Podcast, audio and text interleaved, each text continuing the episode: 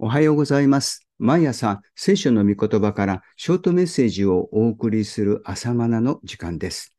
今日は創世記第5章24節の言葉です。エノクは神と共に歩み、神が彼を取られたのでいなくなった。もう一度お読みします。エノクは神と共に歩み、神が彼を取られたのでいなくなった。創世記第5章は人々が罪を犯した結果、神に背いた記録です。それを象徴するかのように、そして彼は死んだとの記録が続いています。罪人は結局は死んでおしまいなんだと、虚しい死の連続を見るようです。しかし、エノクという人の記録だけが違います。神を離れた人間の歩みが闇のような死の連続であったとしても、そんな闇の中に光が輝くかのように、エノクは神と共に歩んだと記されています。神と共に歩んだので、エノクは死んだのではなく、神が彼を取られていなくなったのです。やがて後、キリストによって救われたクリスチャンの歩みを予告するかのような記録です。イエス様は言われました。私を信じる者はたとえ死んでも生きると。クリスチャンの死は死んだのではなく、この地上からいなくなっただけで、今も神と共に生きています。私たちの歩みは死で終わらないのです。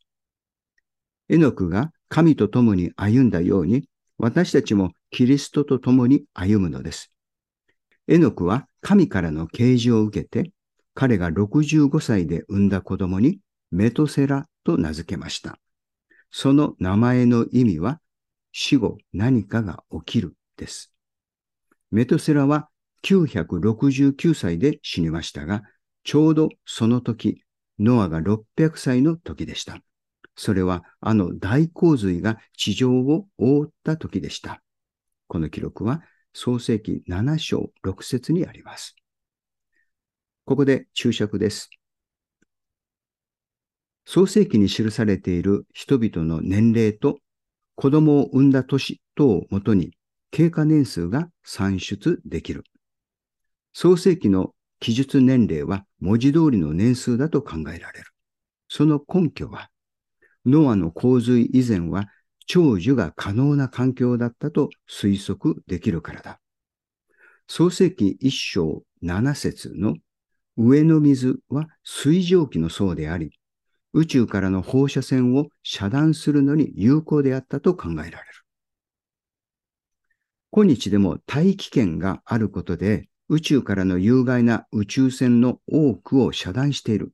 この宇宙線というのは宇宙から入ってくる有害な放射線のことですね。その多くを遮断している。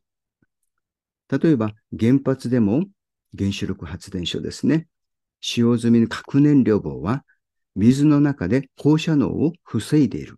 であれば地球全体が水蒸気の層で守られることによってその放射線が入ってくる宇宙からの有害な線が入ってくるのを防いで長寿を保つことができたのではなかろうかと考えられる。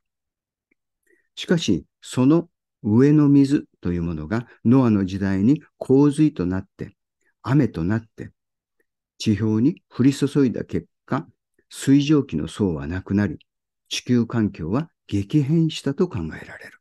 それ以降、人々の年齢は急激に下がってゆき、アブラハムの時代には100歳前後になった。それは、えー、記録されている人々の、えー、生きた年数をグラフでえー、辿ってみると、えー、ノアの洪水以降に急激に年齢が下がっていることでわかります。では本文に戻ります。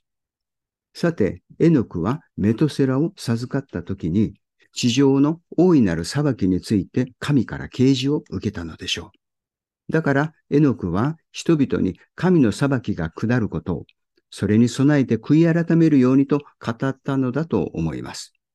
しかも我が子にも予言的な名前をつけてまでそうしたのです。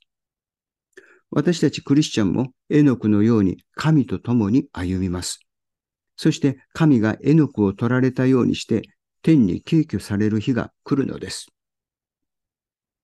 今日の朝マナは以上です。それではまた明日の朝お会いしましょう。